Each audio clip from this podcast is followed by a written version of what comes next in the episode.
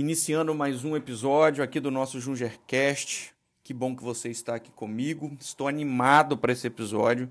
Vamos estar falando aqui na nossa série de Atos Apóstolos sobre o capítulo de número 6. Você que já nos conhece, seja novamente bem-vindo. Você que está aqui pela primeira vez, é um prazer ter você aqui conosco. O objetivo do Jungercast é meditar né, através da leitura da palavra de Deus, através da leitura da Bíblia Sagrada, nós chegarmos a conclusões que vão nos auxiliar, nos guiar às nossas decisões diárias. Então, o que nós queremos aqui, como um resultado desses episódios, não só é a aproximação sua com as coisas do céu, com as coisas do Senhor, mas sim que através da leitura da palavra e a meditação da palavra de Deus, através dos 66 livros da Bíblia, que é esse livro milenar, você possa melhorar, aprimorar, eh, refletir e assim fazer escolhas melhores no seu dia a dia. Conforme nós sempre falamos aqui em todos os episódios, diariamente nós tomamos várias decisões. E o que nós queremos é te dar aqui uma base sólida milenar, concreta, inspirada, né? ou seja, ensinamentos divinos para que você possa, quando for assim tomar as suas decisões, possa tomar decisões assertivas. Mesmo que num primeiro momento elas parecem ser uma decisão que vai contra uma tendência mundana, né? Mas uma decisão assertiva. A Bíblia fala que o fim é muito melhor do que o início. E aqueles que estão no Senhor muitas vezes querem um resultado para agora, para ontem, porque é isso que o mundo nos ensina. Mas o Senhor está dizendo que aqueles que estão nele, às vezes a decisão de hoje pode ser até contrária do vizinho, contrária do amigo, mas aqueles que decidem através dos ensinamentos milenários contidos na palavra de Deus, esses terão sim um final bem melhor, um meio bem melhor. Então fique comigo Vamos aqui na série de Atos dos Apóstolos, estamos no capítulo de número 6, né? Estamos avançando, a cada episódio temos aí Desculpa, a cada episódio temos avançado apenas mais um capítulo. Conforme você já nos conhece, já sabe, você que está aqui comigo, temos outras séries aqui no nosso podcast. Temos aí mais de 15, 20 pregações para que você possa estar tá eh, nos acompanhando e aprendendo um pouco mais da palavra de Deus, e isso está ajudando a você no mercado de trabalho, está ajudando a você nas suas decisões a nível familiar, a nível matrimonial, a nível financeiro, né? A Bíblia fala muito sobre a questão financeira e nos ajuda no nosso dia a dia. Sem perca de tempo, Atos dos Apóstolos, capítulo número 6, você que já nos conhece sabe como que a gente vai conduzindo, a gente vai lendo versículo por versículo e vai aqui fazendo as aplicações e as reflexões, ok? 30 segundinhos para te situar. Se você chegou aqui nesse episódio e caiu de paraquedas aqui a primeira vez. Desculpa, gente, estou com a garganta hoje, tá, tá arranhando. E você chegando aqui pela primeira vez, então nós lemos de Atos capítulo 1 até o, até o capítulo de número 5, nós vimos ali a descida do Espírito Santo, vimos ali o batismo com, com o Espírito Santo e as pessoas falando em outras línguas, um interpretando o idioma do outro, mesmo que ele não tenha é, estudado, vimos que isso é um reflexo de uma promessa que foi feita por Cristo em Atos capítulo 1, versículo número 8, né? Onde eles receberiam poder quando o Espírito Santo descesse sobre eles, e de fato isso aconteceu, e isso aconteceu porque eles souberam esperar a promessa, isso aconteceu porque eles estavam unânimes e eles estavam além de unânimes, ou seja, concordando entre eles, sem discórdia, sem briga, sem inveja sem situações de escolha pecaminosa. Eles estavam também reunidos no mesmo lugar, ou seja, eles estavam já em formação eclesiástica, ou seja, uma formação de eclésia, uma formação de comunidade, uma, uma, uma formação de igreja. Né? Além disso, eles estavam no lugar indicado onde a promessa aconteceria, ou seja, eles estavam em Jerusalém. E depois dessa descida já começou a acontecer algo sobrenatural sobre a vida daqueles discípulos, ou seja, sinais sobrenaturais confirmando a descida do Espírito Santo, que é um Deus sobrenatural, é a terceira pessoa da divindade. E depois que essas coisas vieram a acontecer, começaram também a perseguição contra essa igreja de Cristo, ou seja, os apóstolos foram perseguidos. Mostramos né, no capítulo 13 e 4 que é, Pedro e João subiam ao templo para orar. E e aconteceu um milagre e eles foram perseguidos e presos, e depois aconteceu um outro milagre, eles foram perseguidos e presos, e mesmo assim o nome de Cristo estava né, sendo é, espalhado ali para aquele país de Israel através é, do, do início de todo esse movimento do Espírito Santo com a criação ali da igreja que foi então em Jerusalém. Vimos também, terminando aqui essa, essa parte introdutória, que eles eram em 120. Depois da primeira pregação, aonde o ponto-chave dessa primeira pregação é falar do arrependimento do nome de Cristo e do sacrifício de Cristo, nós tivemos ali 3 mil almas que aceitaram a palavra, 3 mil pessoas se converteram a esse cristianismo, né?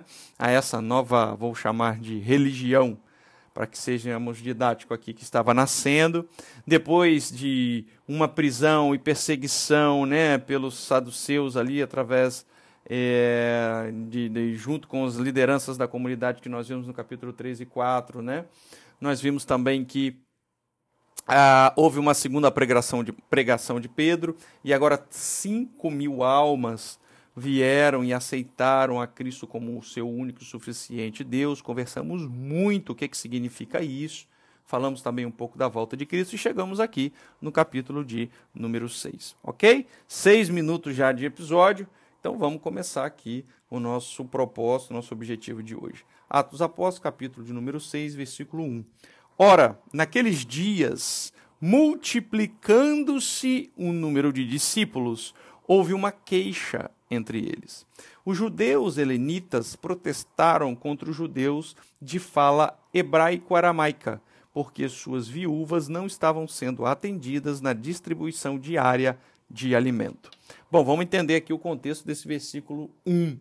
Nós entendemos que a descida do Espírito Santo aconteceu dentro de Israel, né? E dentro de Israel existem lá judeus, existem também, é, hoje em dia então, existem muçulmanos, existem pessoas lá é, é, russos, existem brasileiros, existem pessoas de todas as nações. Né? O país de Israel é um país que respeita né, essas, essas outras religiões e pessoas de outros países. Diferente do grupo terrorista Hamas, que não aceita a presença de israelita no mundo e quer exterminar com todos os israelitas. Né? Por isso que Hamas é sim um grupo terrorista, e até pelas barbáries que nós estamos vendo hoje. Né? Não sei quanto que você está escutando esse episódio, mas nós estamos no meio de uma guerra aí, é, travada entre Israel e, e esse grupo terrorista chamado Hamas, né? E enfim, não é não é o objetivo aqui agora. Mas ali então tinham vários israelitas e esses israelitas eram judeus, ou seja, a religião deles era o judaísmo, que é uma religião, e estava sendo apresentado para eles ali, né, a, o cristianismo. E aí então eles, a Bíblia está dizendo aqui no versículo de número 1, 6, 1, capítulo Atos Apóstolos 6, é, versículo 1, que vários estavam se convertendo ao cristianismo. Né? Então, quando ela diz, tinham vários judeus helenistas que protestaram contra os judeus de fala hebraico-aramaica, assim, né? é um, é um, um vamos, vamos chamar para ser didático, uma classe de judeus, né? tipo aqui no Brasil, ah, os nordestinos com os gaúchos. É como, como se tivesse, a Bíblia estivesse falando isso, né? Então, o que estava acontecendo aqui? Tinham viúvas que estavam sendo atendidas na distribuição diária de alimentos. Ou seja, além do alimento físico, da ajuda que a igreja estava dando, também o alimento espiritual, através da pregação da palavra e tudo mais. Em outras situações, o versículo 1 está dizendo: a igreja está crescendo. Começou com 120, começou com 12, né? Depois de 12 veio para 120, de 120, primeiro discurso, três almas, depois, segundo discurso, 5 mil almas, e agora está crescendo, e não tem discípulos.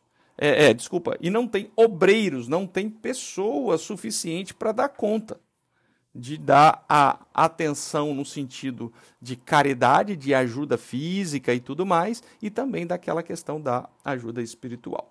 Então, versículo 2. Então, os doze discípulos reuniram todos e propuseram a seguinte proposta: Não é sensato que negligenciamos o ministério da palavra de Deus, a fim de servirmos mesas.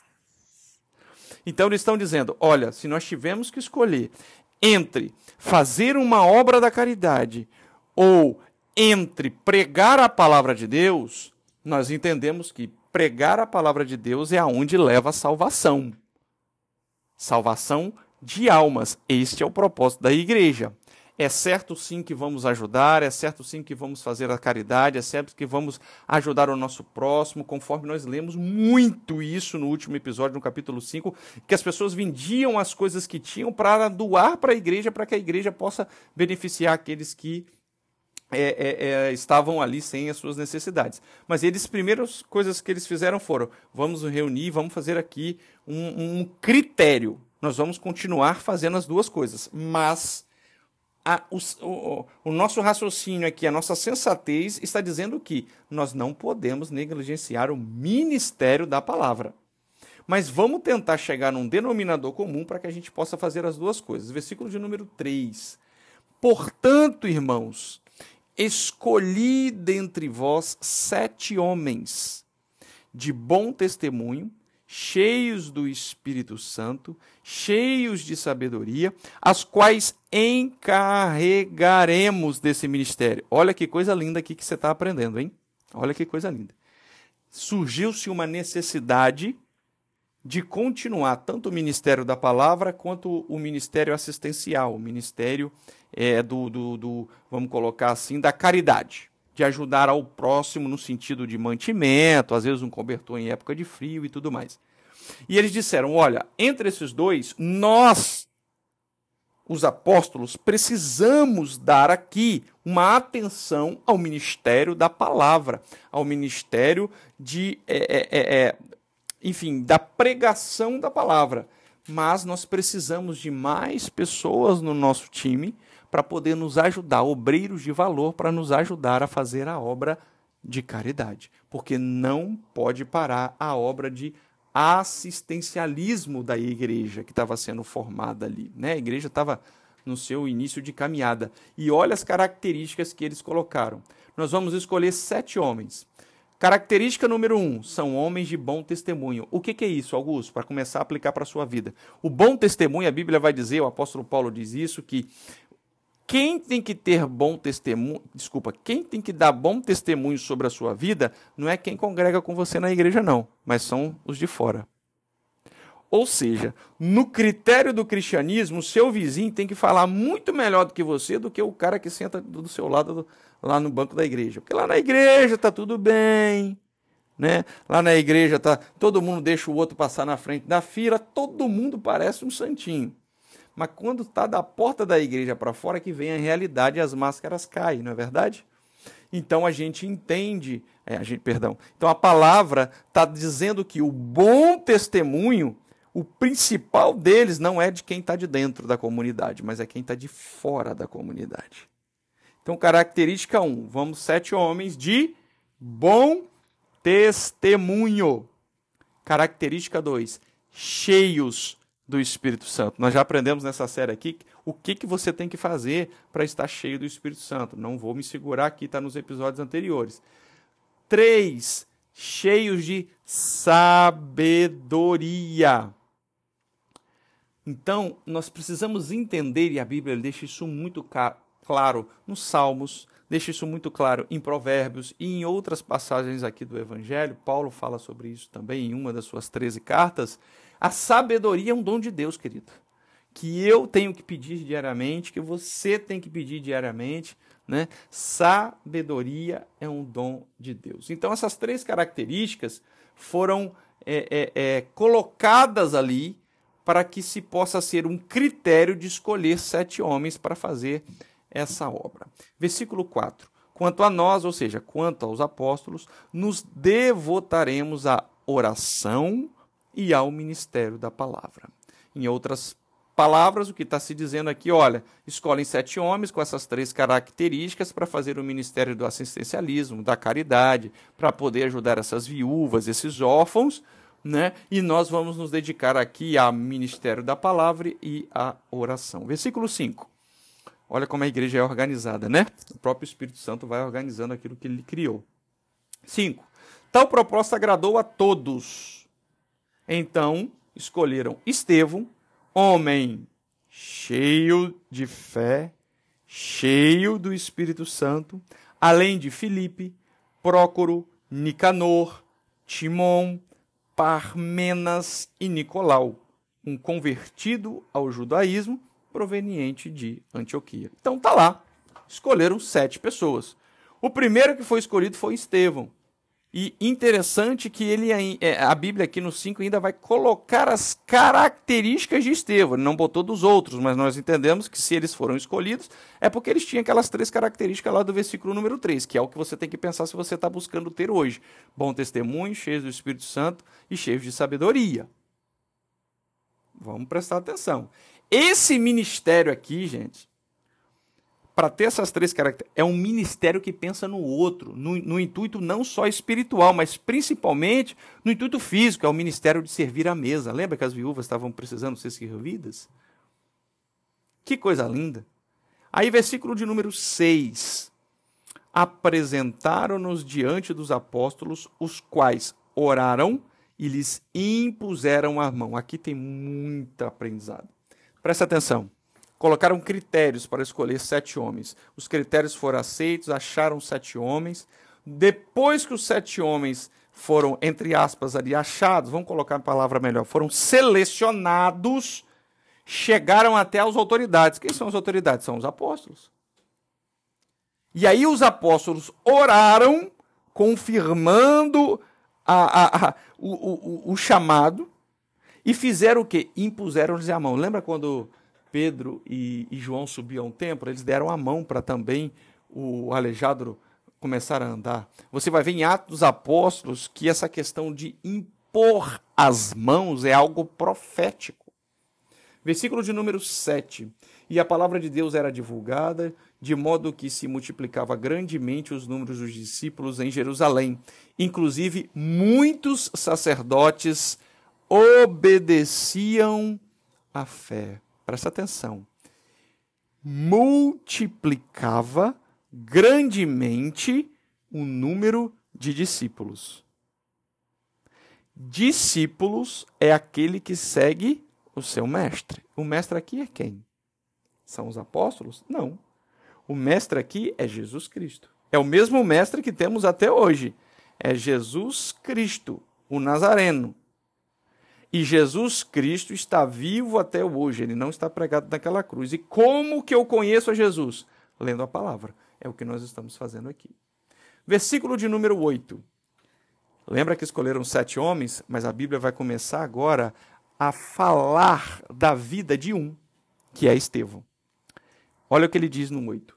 Estevão, homem cheio de graça e do poder de Deus, realizava prodígios e sinais milagrosos entre as multidões.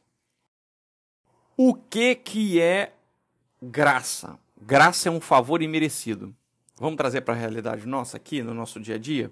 Uma pessoa que te maltrata, uma pessoa que te faz mal, uma pessoa que fofoca sobre a sua vida, uma pessoa que, enfim, é, te calunia, é, faz calúnias, né? Perdão, faz calúnias é, em relação a você, é falsa com você, mas você sabe que ela está necessitando de alguma coisa. Então você vai lá e ajuda, você vai lá e abençoa. Isso é uma graça. Graça imerecida é o contexto de que Deus, abençoando a vida de um homem que é carnal, é pecador, e traz sobre si as manchas do pecado adâmico. Então, quando diz que Estevão era cheio da graça, significa que ele era cheio da misericórdia de Deus sobre a vida dele, e essa misericórdia e essa graça que é imerecida é algo que Deus dá no intuito de usar no intuito de demonstrar através de um ser humano pecador que a divindade se humilha, assim como se humilhou e se fez carne, né, e habitou entre nós através de Jesus, ela ainda continua se humilhando por amor a nós e nos usando como um sinal de bênção para o outro humano. Então significa que um dom espiritual Em outras palavras, para você que está chegando aqui agora, eu fico muito receoso né, de como colocar aqui as palavras. A manifestação sobrenatural de Deus através de um dom, o dom de curar, o dom, às vezes, de um dom de maravilhas, que é, é um dom, por exemplo, uma pessoa que é cega de nascença e vai ser curada ali. Isso é a manifestação sobrenatural de Deus sobre a vida de um homem que por si só é um pecador, mas o Senhor, por graça imerecida sobre a vida dele através de um dom do Espírito Santo, usa este dom para a vida do outro. Então se trata do outro, não se trata de si mesmo. Então está cheio da graça, está cheio do poder de Deus, conforme Estevão estava. Significa que eu recebo algo que não é meu, que é de Deus, que eu não, não sou a fonte, a fonte é Deus, mas eu sou o caminho para alcançar um outro e o outro ser abençoado. Versículo ainda de número 8, vírgula, realizava prodígios e sinais milagrosos entre as multidões. Estevão era apóstolo? Não. Era um homem de bom testemunho, conforme lemos no capítulo, o versículo 3, cheio do Espírito Santo e de sabedoria. Estevão era um homem, conforme lemos no versículo 5, cheio de fé e cheio do Espírito Santo. Além da, e, além né, dos outros seis homens que estavam junto com eles. Então, o que, que você está aprendendo? Você está aprendendo que quando eu dou um bom testemunho, quando eu sou cheio do Espírito Santo, quando eu peço a sabedoria de Deus para alcançar a minha vida, sinais sobrenaturais da presença de Deus vão ser vistos sobre a minha casa, a minha família, a minha, as minhas coisas. Versículo de número 9. Entretanto, levantaram-se alguns que pertenciam à chamada Sinagoga dos Libertos, dos judeus de Cirene e de Alexandria, assim como das províncias da Cilícia e da Ásia.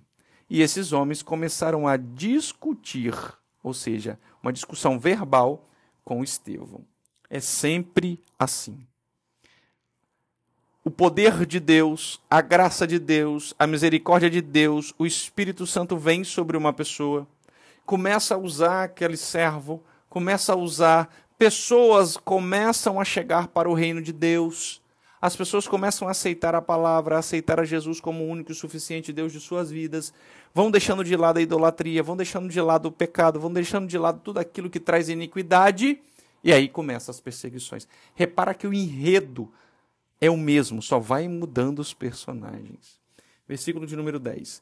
Contudo, não podiam resistir à sabedoria e ao espírito com que ele argumentava. Meu Deus do céu, aleluia! Que, sabe o que você está aprendendo?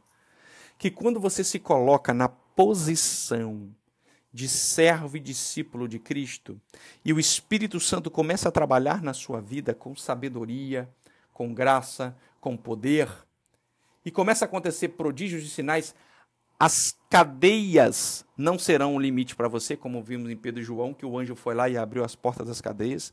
As perseguições não vão te parar.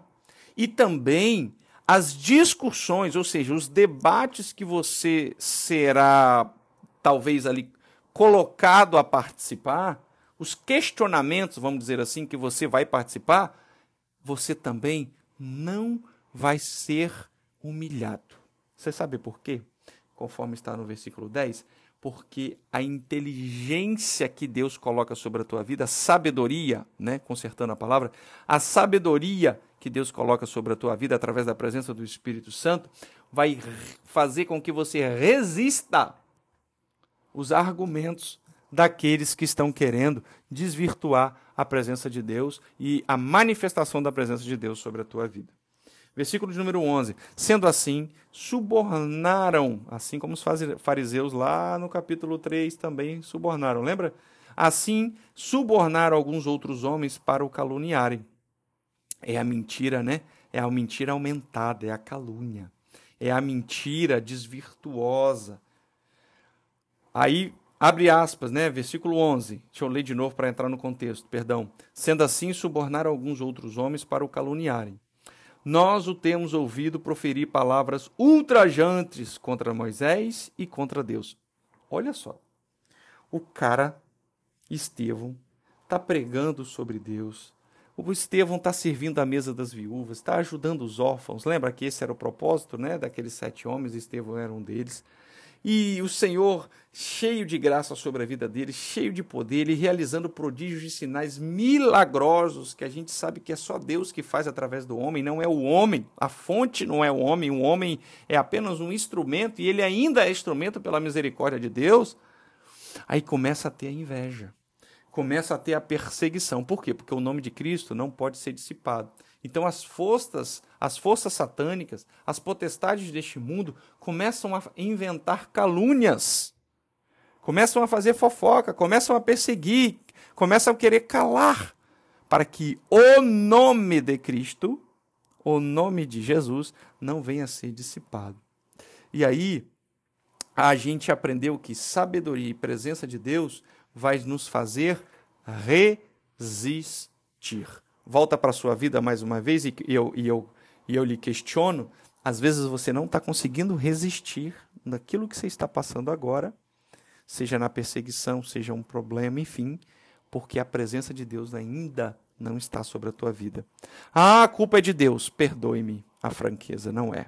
O Senhor sempre está disponível com misericórdia, graça, poder, com teu Espírito Santo. O Espírito Santo está aí, já mora em nós. É o Senhor se humilhando mais uma vez como divindade e se fazendo morada, ou seja, tabernaculando, a Bíblia vai falar, ou seja, nós somos o tabernáculo de Deus hoje. Tabernáculo é como se fosse a casa. Nós somos a casa de Deus nessa hora. Né? Um homem pecador, um homem cheio de vaidade.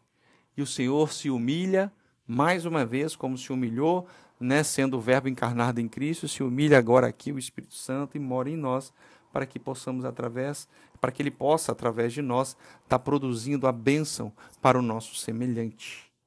Versículo 12.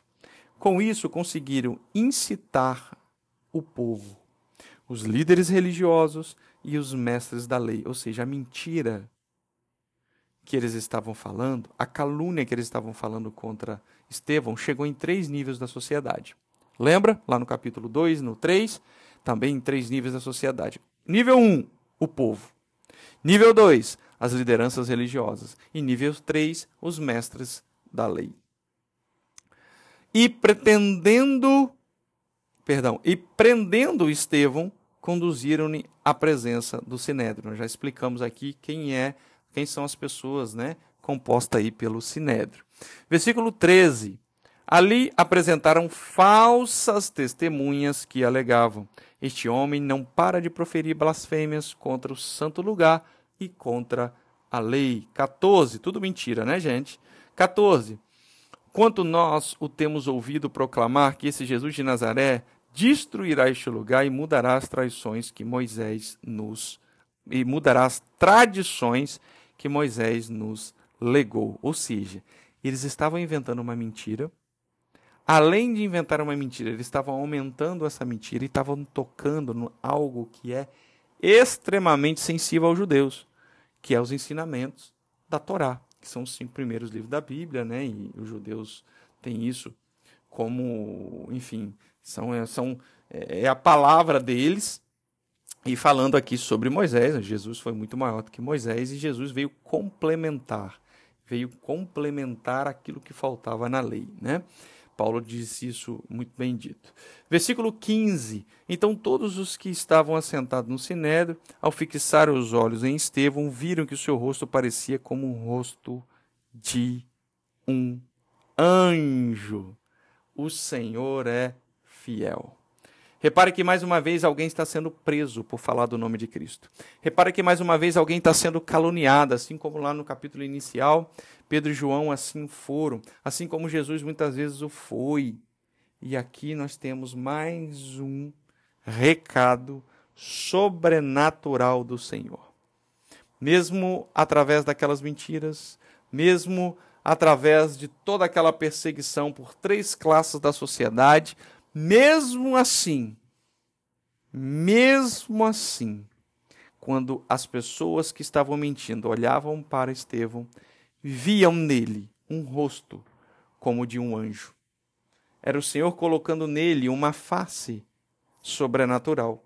Assim como Moisés, a Bíblia vai contar que quando ele subia ao monte para orar ao Senhor, quando ele descia, a sua face brilhava, tamanha a glória de Deus sobre a vida daquele homem. Capítulo de número 7, versículo de número 1. Vamos para o depoimento de Estevão. Repara, gente, aqui que a, a, a, o repertório é o mesmo. Eu busco, o sobrenatural vem sobre a minha vida, ou eu sou escolhido, o sobrenatural vem e sou escolhido por algumas características. O sobrenatural vem, começo a ter prodígios, sinais e maravilhas, começo a ganhar almas para o reino, começo a, a saquear o inferno e ganhar almas para o céu, ganhar pessoas, as pessoas aceitarem Jesus como o único suficiente Salvador, aceitarem a palavra. A partir do momento que isso acontece, isso começa a chamar a atenção do inferno. O inferno envia pessoas com três níveis da sociedade, e esses três níveis da sociedade vão perseguir, tentar prender, muitas vezes prender, e aí depois que prende tem um julgamento, e com o julgamento tem um discurso daquele homem de Deus que ali está. Vamos para o discurso de Estevão agora, no capítulo de número 7. Olha, entenda que quando a gente leu aqui no versículo 15 do capítulo 6 que o rosto parecia como um rosto de anjo, nós estamos vendo alguém humano com uma característica do céu. E aqui vai também um outro alerta para você.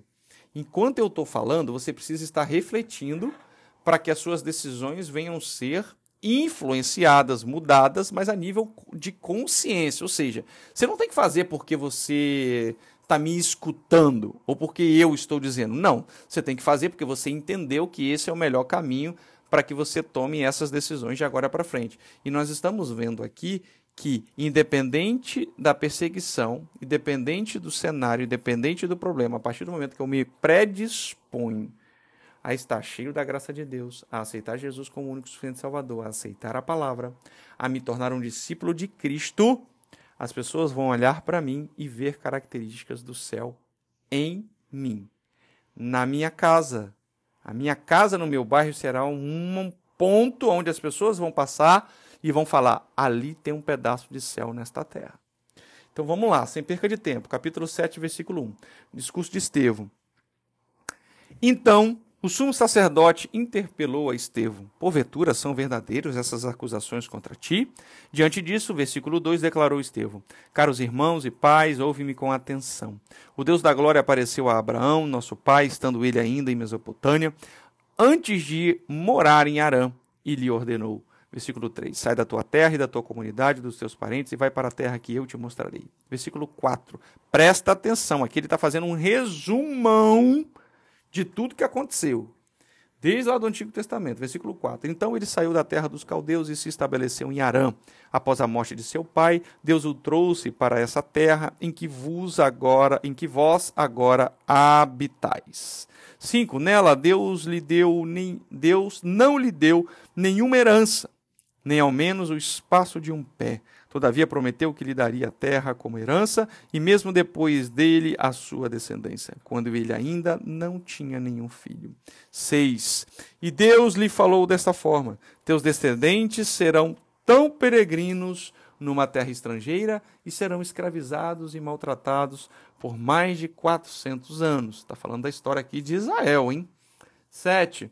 Contudo, eu punirei a nação a quem servireis como escravo, e depois disso saireis livres dali e me adorareis neste lugar. No caso, em Jerusalém. 8. Está contando a história todinha aqui de Israel. 8. E assim concedeu a Abraão a aliança da circuncisão.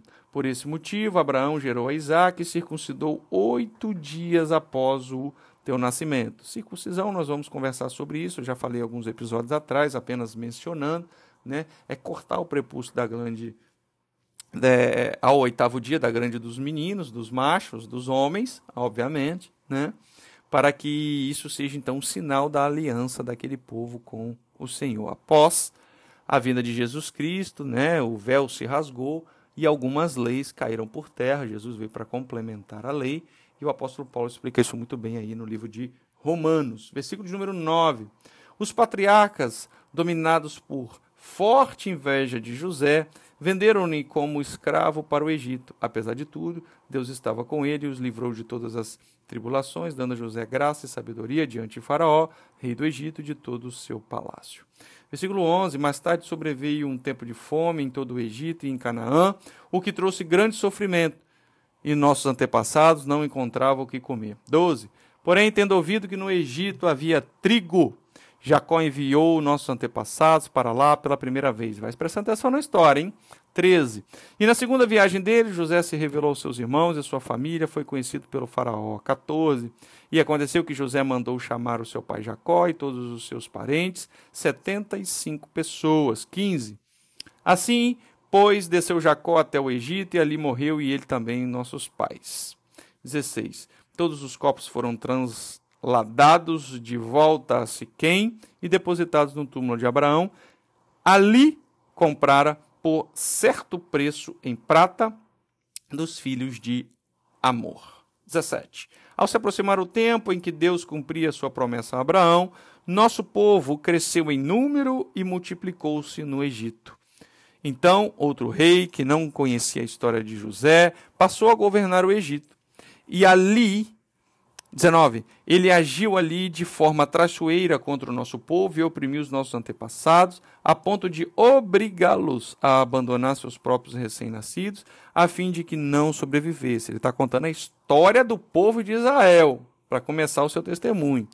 20. E foi naquela época que nasceu Moisés, que era um menino extraordinário aos olhos de Deus. Por três meses ele foi criado na casa de seu pai.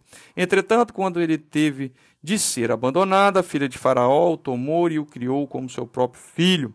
E assim Moisés foi educado em toda a sabedoria dos egípcios e tornou-se um homem poderoso em palavras e obras. 23. Quando completou 40 anos, Moisés decidiu visitar seus irmãos israelitas. 24. Ao presenciar um deles, sendo maltratado por um egípcio, saiu em defesa da vítima e vingou-se, matando o egípcio.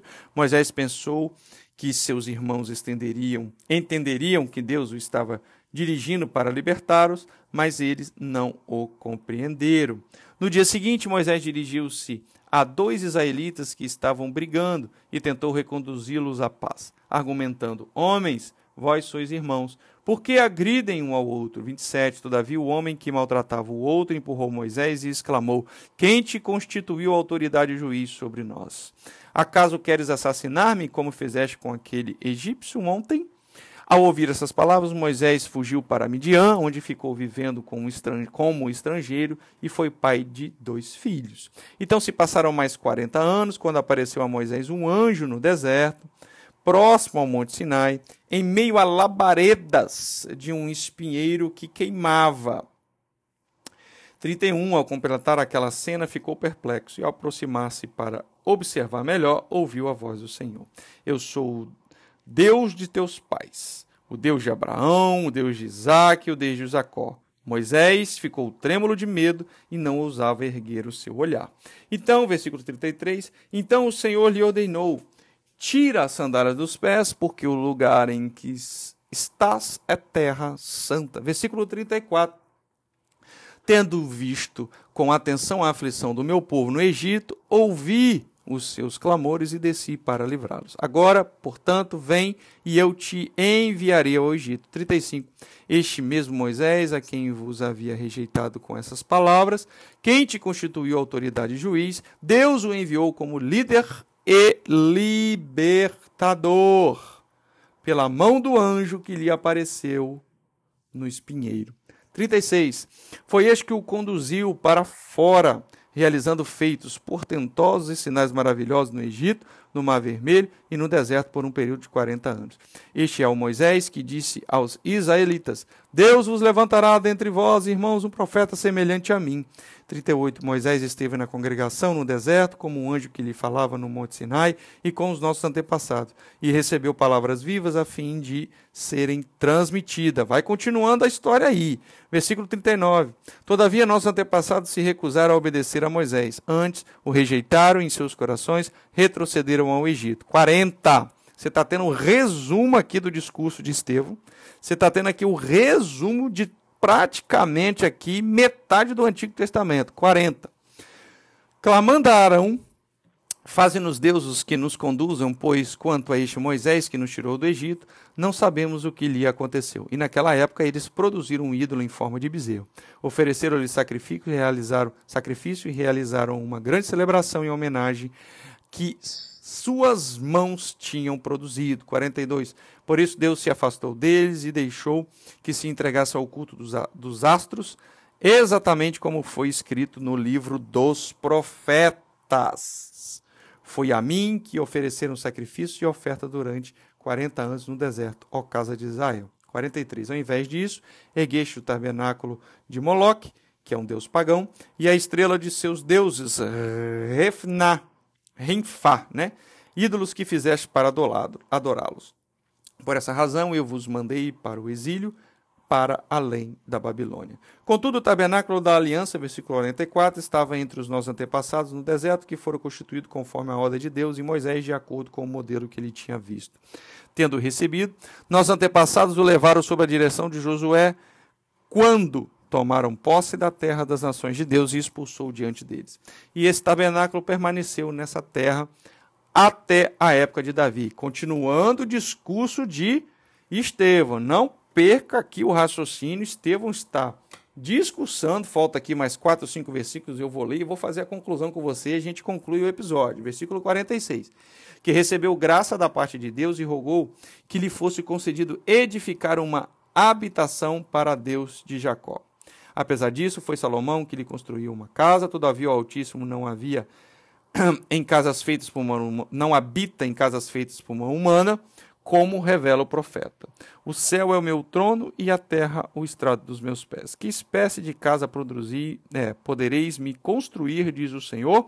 Ou ainda, onde seria o lugar do meu repouso? Ora, não foram as minhas mãos que criaram todas as coisas. 51. Homens duros de entendimento, incircuncisos de coração e de ouvidos, vós sempre resistis ao Espírito Santo. Da mesma forma como agiram os vossos pais, assim vós fazei também. Versículo 52, penúltimo. Que profeta, que profeta nossos antepassados não perseguiram? Assassinaram até mesmo os que anteriormente anunciaram a chegada do justo, Cristo, do qual agora vos tornastes traidores e homicidas. Último versículo. Vós que recebestes a lei por ministração dos anjos, porém não o obedecestes. Toma água. Bom, eu te peço desculpas. A leitura eu sei que foi grande.